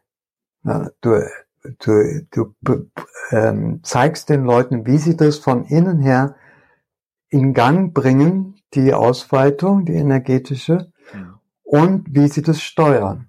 Mhm. Deshalb ist deine Aufgabe dann anders, ist praktisch ein Teil, ähm, ja, pädagogisch sage ich jetzt mal, ja, mhm. und ein Teil Begleitung. Mhm. Und je besser du das beibringst, desto genauer kannst du dann begleiten. Okay, also ich, ich führe sozusagen die Reisegruppe, aber jeder hat ein eigenes Pferd und kann das steuern. Genau. genau. Ja. Du bringst dem Reiten bei, Stück für Stück und begleitest ihn dabei. Aber reiten tut derjenige selber, steuern tut derjenige selber. Ja. Du gibst ihm dann praktisch äh, Anregungen. Also wo wir jetzt ja schon dabei waren, ist mhm. jetzt außer der Atmung kommt ja die Entspannung dazu. Mhm. Ja. die halt dazu führt, führt, dass es keine Hyperventilation gibt, die aber auch dazu führt, dass du schon auf einem subtilen Level Dinge wahrnimmst. Mhm. Also nicht so, ich steigere die Intensität, ich steigere die Intensität, ich atme mich durch, sondern aha, wo ist die Basis meines Wohlgefühls? Okay, das ist im Bauch, aber in der Brust spüre ich eine Spannung. Gut, ich entspanne drumherum. Und dann kommt das dritte Element, die Körperwahrnehmung. Ich gehe mit der Körperwahrnehmung dahin. Mhm. Hm, aha, ich atme da weiterhin, ich entspanne drumherum. Es beginnt sich so ein Stück die Ränder aufzulösen. Ah, jetzt kriege ich Zugang dazu. Aha, da ist Traurigkeit. Okay, jetzt nehme ich die Traurigkeit an und beginnt schon die Integration. Mhm. Okay.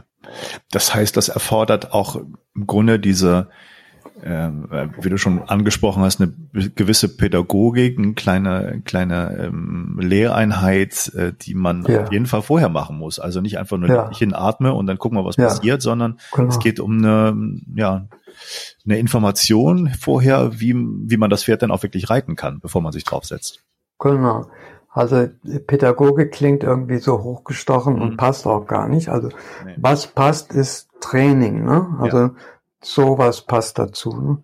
Oder Unterricht. Also ne? du, du unterrichtest die Leute darin, ihre Fähigkeit zu stärken, ihre Fähigkeit ähm, zu atmen, so dass sie ihren Körper besser spüren und dann damit umzugehen, was dann kommt könnte dann damit erreicht werden oder was wurde dann sozusagen von, von Jim ähm, dann erfahren, wenn, wenn man sowas macht? Also das heißt, die Leute sind mehr in der Lage, das zu steuern und haben einfach ähm, mehr Aufnahmefähigkeit für die subtilen äh, Änderungen im Körper, in den Emotionen und können das dann mehr ja annehmen. Ist das so der Grund? Auf jeden Fall, mhm. auf jeden Fall. Das heißt, Integration, wie du das beschreibst, in dem Zusammenhang bedeutet nicht einfach mal voll reingehen und volle Kanne äh, äh, da durchatmen und möglichst heftige, ähm, krasse ähm, Veränderungen merken, sondern eher eine Reise mit offenen Augen und offenen Ohren und ähm, mhm. weiten Gefühlen für alles, was da ist, um, um das dann sozusagen genau zu erleben und sich nicht dadurch zu kämpfen.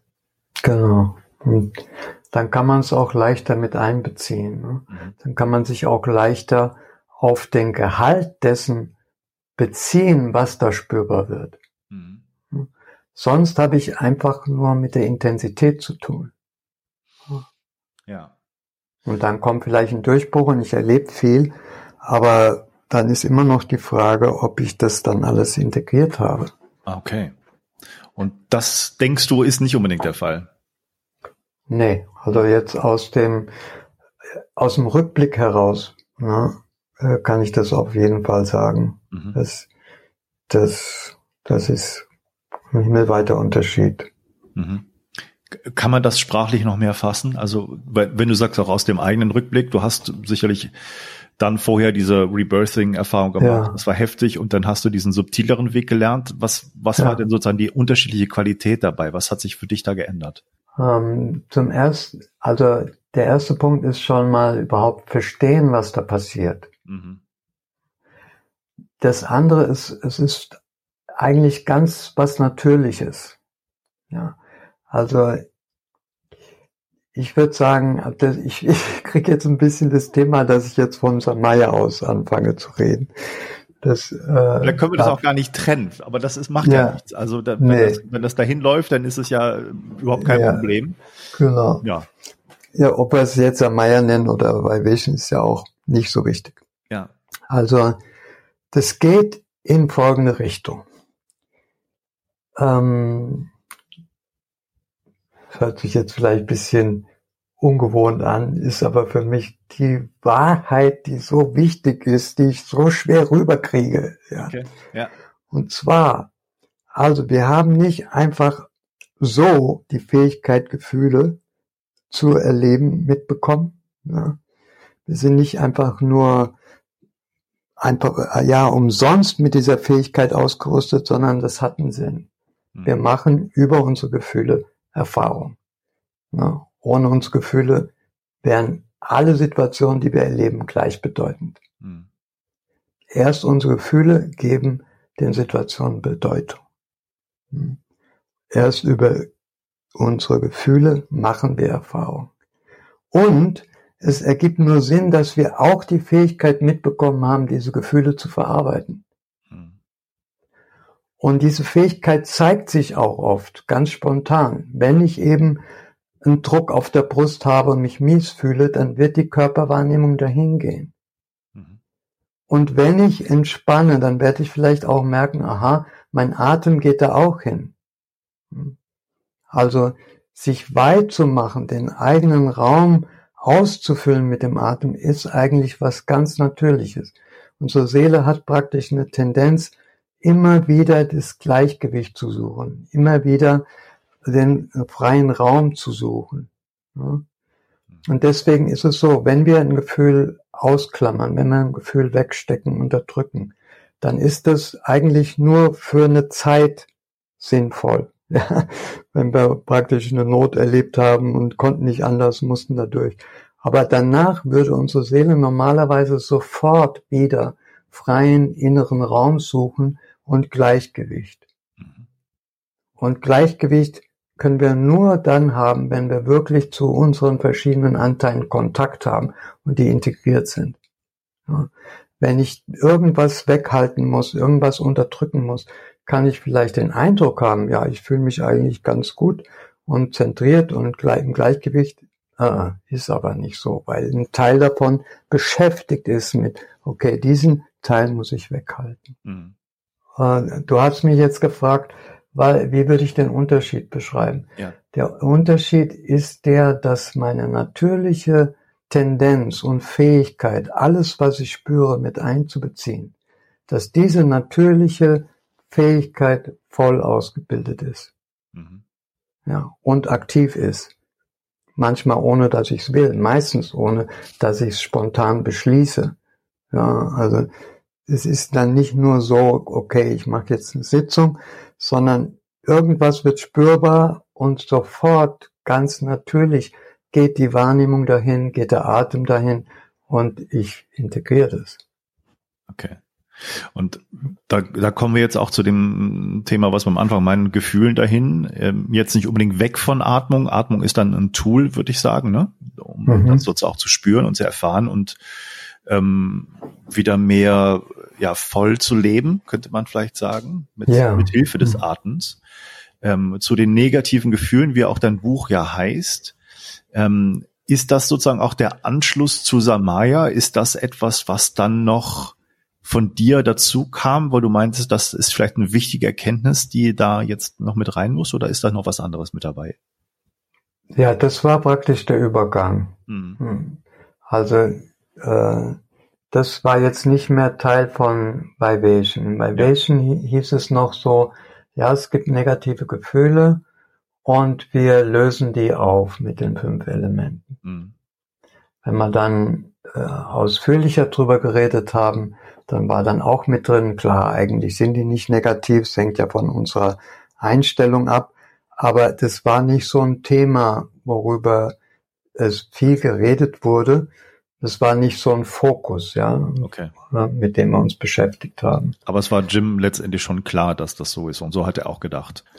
Ja, wenn du halt länger mit ihm drüber gesprochen hast, dann hat er das auch so gesehen, aber wenn du die Sachen liest oder wenn einfach, wenn, wenn das so in, in einem Seminar oder ganz mhm. in einer Sitzung, dann wurde es trotzdem immer noch negative Gefühle genannt. Okay also ich habe das in, in verschiedenen Kontexten jetzt gehört, dass ähm, äh, die Idee immer lauter wird, dieses, was wir als negative Gefühle betrachten, nicht unbedingt was negativ ist, äh, Negatives ist, sondern das ist unser Umgang damit. Gibt es eine Erklärung von dir, warum das so ist? Also warum gibt es Gefühle, die wir nicht fühlen wollen?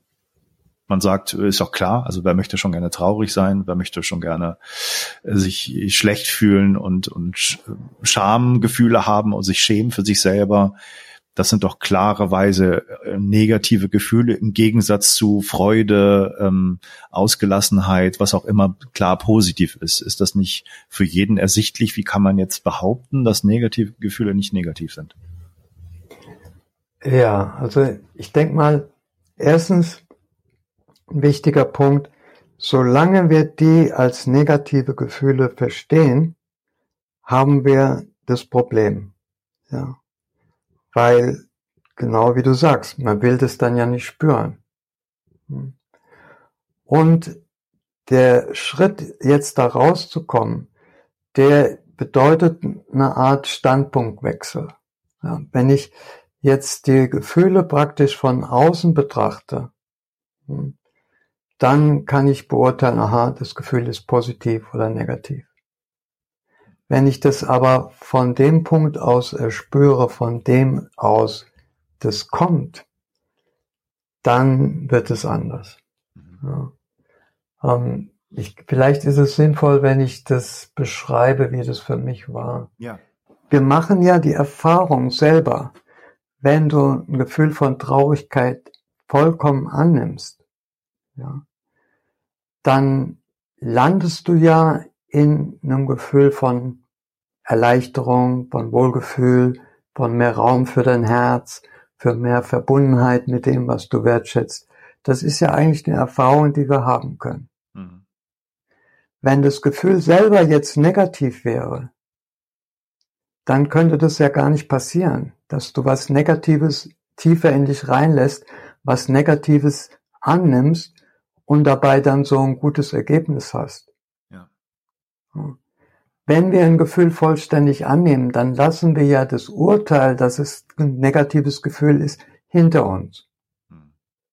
Wir nehmen das, was wir spüren, an, wir nehmen das zu uns rein. Und das Ergebnis ist mehr Wohlgefühl. Hm. Also damit, da könnte man eigentlich schon anfangen zu fragen, okay, ist es denn, ist es dann wirklich negativ? Ja. ja.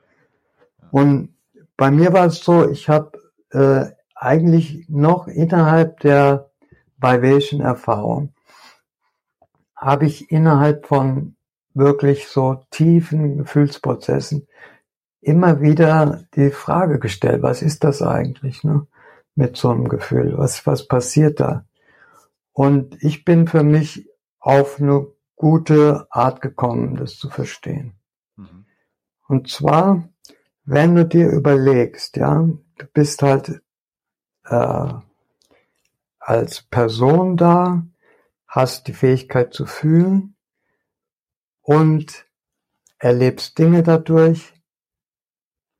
Okay, was brauchst du, um dich mit deinem Umfeld wirklich voll austauschen zu können und dich auseinandersetzen zu können?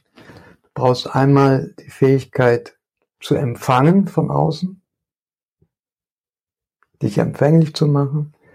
Na, dazu gehört, dass du die Fähigkeit hast, Dankbarkeit zu spüren. Dann brauchst du die Fähigkeit, von innen her ne, was nach außen zu bringen. Deine Wünsche, Visionen, Träume, Impulse.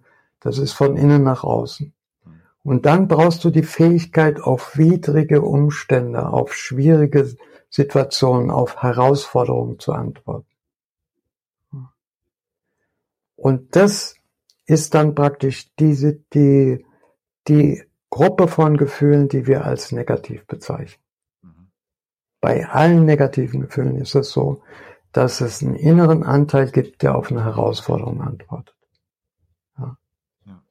Also wenn mich zum Beispiel jemand ähm, schief anmacht, ja, irgendwie beleidigt, so, dann spüre ich das mit meinem Sinn für Würde. Dieser innere Sinn für Würde steht praktisch auf bei dieser Herausforderung und sagt, hey, hier stimmt was nicht und will eine Grenze setzen. Hm. Wenn wir jetzt dieses Gefühl als negativ bezeichnen, ja, okay, Wut ist negativ, dann haben wir das Problem. Wenn ich es aber als herausgefordertes Gefühl annehme, ja, dann ist klar, aha, ich spüre hier, dass meine Grenze übertreten wird und ich werde dann äh, hier klar machen, wo meine Grenze ist. Vielleicht ganz konkret, kannst du beschreiben, wie eine Samaya-Session dann funktioniert? Also was ist der Unterschied? Wie, wie, wie machst du das dann? Ein wichtiger Punkt ist, dass wir uns bei einer offenen Samaya-Sitzung am Wohlgefühl orientieren. Wir gehen also nicht in die Sitzung und sagen, okay, ich will hier irgendwie ein, ein schwieriges, ein negatives Gefühl äh, loswerden oder ähm, damit Kontakt kriegen oder so, sondern die Orientierung ist, ich gehe von relativem Wohlgefühl auf direktesten Weg zu tieferem Wohlgefühl. Mhm. Hm. Das lässt sich jetzt vielleicht nicht so, nicht so konkret in Worte fassen, oder? Kann man das verstehen? Also, ich glaube, ich müsste es nochmal konkreter sagen, aber erstmal so als, als Einstieg. Die Orientierung ist in Richtung tieferes, vollständigeres Wohlgefühl. Und auf, aus dieser Orientierung heraus ergibt sich, wie wir atmen. Ja, also ich atme nicht mit dem, mit dem Wunsch, ich möge doch bitte irgendwas äh, Unterdrücktes herausholen, mhm. sondern ich atme mit dem Wunsch zu spüren, okay, wie fühlt sich das an, wenn ich jetzt einen tiefen Atemzug nehme? Ja, und dann kriege ich schon mehr mit, wie sich das anfühlt. Ist mein Bauch frei? Fühlt er sich wohl? Ist meine Brust frei? Fühlt die sich wohl? Ja. Dann habe ich gleich sofort innerhalb von einer Minute oder so den Eindruck, meine Basis zum Beispiel ist im Bauch. Der fühlt sich gut an, entspannt, weit. Und es gibt irgendeine Art emotionale Bewegung in der Brust. Mhm. Hm die mehr Raum braucht. So, und dann kann ich dahin atmen und diesem Raum geben, diesem Gefühl. Okay. Oder ich spüre da eine Spannung in der Brust. Dann ist immer noch die Orientierung, okay, mein, im Bauch ist das Wohlgefühl, da ist die Basis davon und in der Brust habe ich was ausgeklammert, wo ich gesagt habe, nee, damit fühle ich mich nicht wohl. Und der Wechsel ist jetzt, dass ich mich mit dem, was ich da ausgeklammert habe, auch wohlfühle. Was, welche Punkte sind noch wichtig aus deiner Sicht mit der ganzen Entwicklung jetzt von äh, Rebirthing, Vivation, Samaya? Wo sind wir deiner Meinung ja nach jetzt? Also was, was erzählen Leute, was das bewirkt, was du mit ihnen machst? Wie, wie ändert sich denn ihre Haltung zu Gefühlen, das Leben vielleicht, ähm, Gesundheit? Was, was ist sozusagen die Quintessenz davon dann? Mir fällt jetzt ein Wort ein, das heißt Empowerment. Mhm. Es gibt leider kein schönes deutsches Wort dafür. Also Ermächtigung finde ich nicht so schön. Das klingt sehr nach Dritten Reich irgendwie. Ja, ja, genau. genau. Ähm, aber mir ist noch kein besseres Wort eingefallen. Ich kann es umschreiben. ähm, solange wir unter diesem, unter diesem Dogma durchs Leben gehen, dass wir negative Gefühle haben, dass wir die vermeiden sollten, dass wir uns schämen sollen, wenn wir sie doch haben, dass wir uns anstrengen müssen, äh, sie möglichst nicht zu haben. Äh, das, das, da sind wir irgendwie, stehen wir neben uns. Mhm. So, also das ist ein ständiger innerer Konflikt. Und es ist ja kein Zufall, sage ich mal, dass es gerade die herausgeforderten Gefühle sind, die als negativ bezeichnet werden und unterdrückt werden. Ja. Herausgeforderte Gefühle sind genau der Punkt, sind genau die Ebene in unserer Seele, wo wir uns mit Herausforderungen auseinandersetzen. Mhm. Und wenn wir das als negativ bezeichnen, da haben wir schlechte Karten. Was das bedeutet, dass man also eine ganz grundsätzliche Fähigkeit, um sie im, im Leben sich zu bewegen, dass man die wieder gewinnt. Ja? Hm.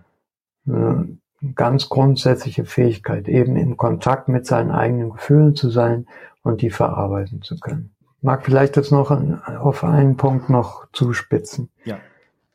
Ähm, aus meiner Sicht leben wir in einer traumatisierenden Gesellschaft. Hm. Wir haben das äh, am Anfang des Gesprächs haben wir über Geburtstrauma gesprochen. Aber das ist ja nur ein Punkt dabei. Ja. Es geht weiter damit, dass wir dann, wenn wir als kleine Kinder aufwachsen, nicht wirklich genug Geborgenheit bekommen, ja, um uns dann wirklich frei entwickeln zu können. Hm. Ja. Es gibt jede Menge andere Formen von Traumata, von Schocktraumata, äh, und jetzt die Zeit, die wir durchleben, ist für viele sehr traumatisch. Ja? Also wir leben in einer Gesellschaft, die Traumatisierung hervorbringt. Das denke ich. Und ich denke auch, dass das Haupttrauma, was all diese verschiedenen Traumatisierungen immer wieder erzeugt, das Haupttrauma hat damit zu tun, dass wir unsere natürliche Verbindung zu unseren Gefühlen rausprogrammiert bekommen. Hast du andere Menschen erlebt aus anderen Kulturkreisen, die das nicht in dem Maße haben, wenn du das so an unserer Kultur festmachst? Äh, leider nicht. Mhm. Also ich, ich habe ja auch viel in Südamerika gearbeitet. Das, da kenne ich insofern einen anderen Kulturkreis. Äh, ich war in Indien. Ähm, also in Südamerika ist, ist praktisch die, die konkrete Ausformung ist bisschen anders. Ne? Aber es gibt genau dieselbe, mhm. dieselbe äh, kulturelle Indoktrination. Jetzt völlig ins Blaue hineingefragt. Ich weiß nicht, ob du dazu eine Ansicht und Meinung hast, du dich damit beschäftigt hast. Es gibt ja eine, wie sollte ich sagen, neue große Bewegung, eine Idee, eine Wiederentdeckung von verschiedenen Drogen, die man dann nimmt. Vielleicht hast du auf deinem Lebensweg ja auch einiges kennengelernt oder Leute in den 80er Jahren, keine Ahnung, ähm, was man da so genommen hat. Aber heutzutage gibt es auch viele Leute, die das neu entdecken, auch in der Wissenschaft. LSD, Zauberpilze, dass die viel Heilwirkung haben können, dass man da in andere Zustände bekommt, so eine Ego-Auflösung.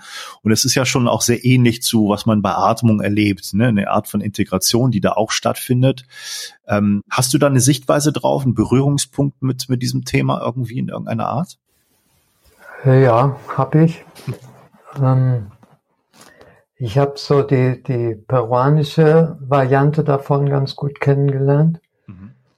Ähm, ich würde sagen, das ist für jemanden, der so äh, sich danach sehnt, so eine Öffnung zu erleben, durchaus etwas, was man mal ausprobieren kann. Mhm.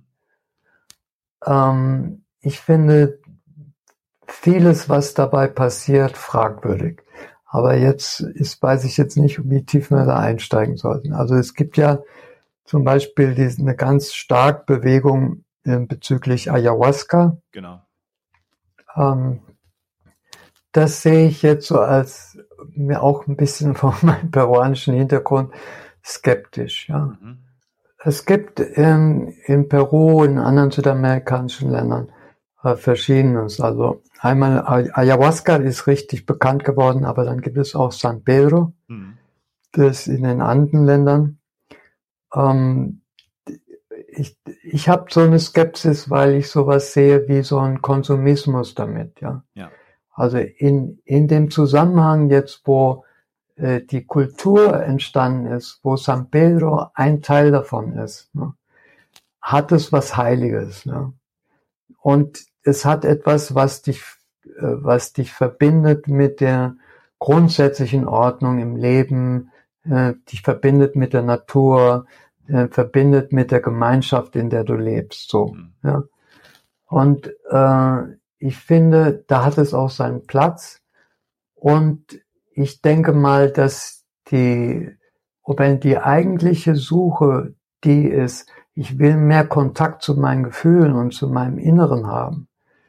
Was da zuständig ist, im Grunde, ist genau das. Meine Fähigkeit, zu spüren, meine Fähigkeit zu atmen, meine Gefühle, meine Fähigkeit, meine Gefühle zu verarbeiten und zu integrieren. Das ist dafür zuständig. Dafür ist es da. Ja.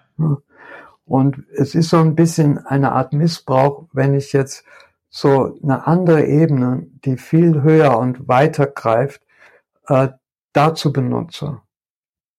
Äh, verstehst du? Das mhm. passiert manchmal. Also ähm, wenn jemand, ich sag mal so, wenn jemand zum Beispiel eine Ayahuasca-Reise macht, äh, reist dahin, hat die Vorbereitung, hat eine gute Erfahrung, kann das integrieren und nimmt daraus, zieht daraus Konsequenzen und sagt, okay, ich will jetzt näher an meinen Gefühlen leben. Wie kann ich das machen? Der wird ja nicht jedes Wochenende dann nach äh, Peru fliegen und dann Ayahuasca einwerfen, sag, sag ich jetzt mal, ja. ja. Sondern äh, dann, dann sollten Konsequenzen kommen. Ja. ja. Und diese Konsequenz, die, die kann sich dann nicht mehr an, an San Pedro oder Ayahuasca oder Psilocybin oder sowas wenden, sondern da, da diese Konsequenz bedeutet, okay, ich habe äh, lange von mir getrennt gelebt, was ist in mir, was mich mit mir selbst verbinden kann. Mhm. Ja. Und dann kommen wir auf Atem, Körperwahrnehmung, mhm. Integrationsfähigkeit. Also würdest du das auch schon propagieren? Das heißt, mal ganz konkret, jetzt ist jemand da, der sagt, ja, welchen Weg kann ich denn einschlagen, um da hinzukommen, um da wirklich das zu fühlen, um, um da offener für, für alle Aspekte von mir selber zu sein. Jetzt habe ich Angebote, da kann ich eine Ayahuasca-Session äh, buchen, da kann ich mir einen Schaman buchen, der irgendwie mit DMT arbeitet ähm, und so weiter. Und es gibt ja auch äh, eine große ja, ähm, Bestreben, Bewegung könnte man sagen, äh, vom therapeutischen Bereich, ne, die das natürlich auch entdecken und sagen, ja, jetzt wollen wir ausbilden, Leute, die Leute, andere wieder begleiten, die dann bei einer Ayahuasca-Session sind oder was, um das psychologisch, psychotherapeutisch zu integrieren. Also da, da sozusagen die Integrationstherapeuten auszubilden. Ähm, würdest du schon sagen, das ist ähm, das, was du da machst mit Samaya, was du jetzt alles beschrieben hast, Atmung und das äh, Offensein für alle Aspekte, das ist ein Weg, der ähm, dem gleichwertig ist oder den würdest du dann deswegen, weil es von, von innen her selber kommt, irgendwie als qualitativ besser ansehen und würdest du, den, würdest du das bewerten? Wie, wie, ist deine Ansicht? Ich würde sagen, es sind verschiedene Dinge, ne? Also, und alles hat da seinen Platz. Also, auch wenn jemand zum Beispiel sich ganz stark dahin gezogen fühlt, das zu machen, dann ist so dieses Argument, na ja, aber du wirst sowieso mit Atem- und Körperwahrnehmung auch dahin kommen oder äh, das ist vielleicht ein längerer Weg, aber sinnvoll. Diese Argumente sind ja unangebracht in dem Moment, ja. Mhm. Wenn sich jemand dahin gezogen fühlt, dann sollte er das tun. Ne? Ja. So, meine, meine Frage entsteht erst dann, wenn, wenn das so ein Ersatzding wird. Mhm. So eine ja. Shoppingtour, so ein Konsumismus. Ja, und, und der eigentliche Schritt dann nicht gemacht, nicht getan wird. Ja.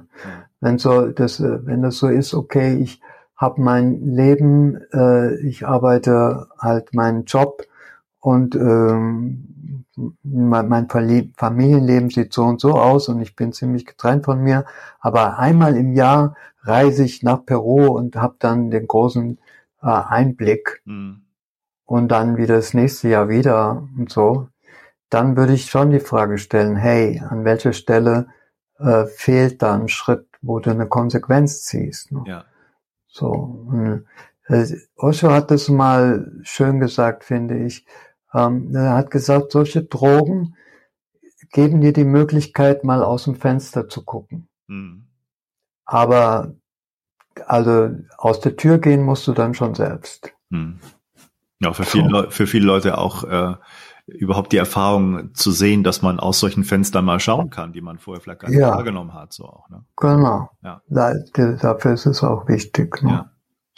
Du hast ähm, ja erzählt, dass du in Peru geboren bist. Du warst auch da, hast auch gelebt, ähm, mhm. eine andere Kultur.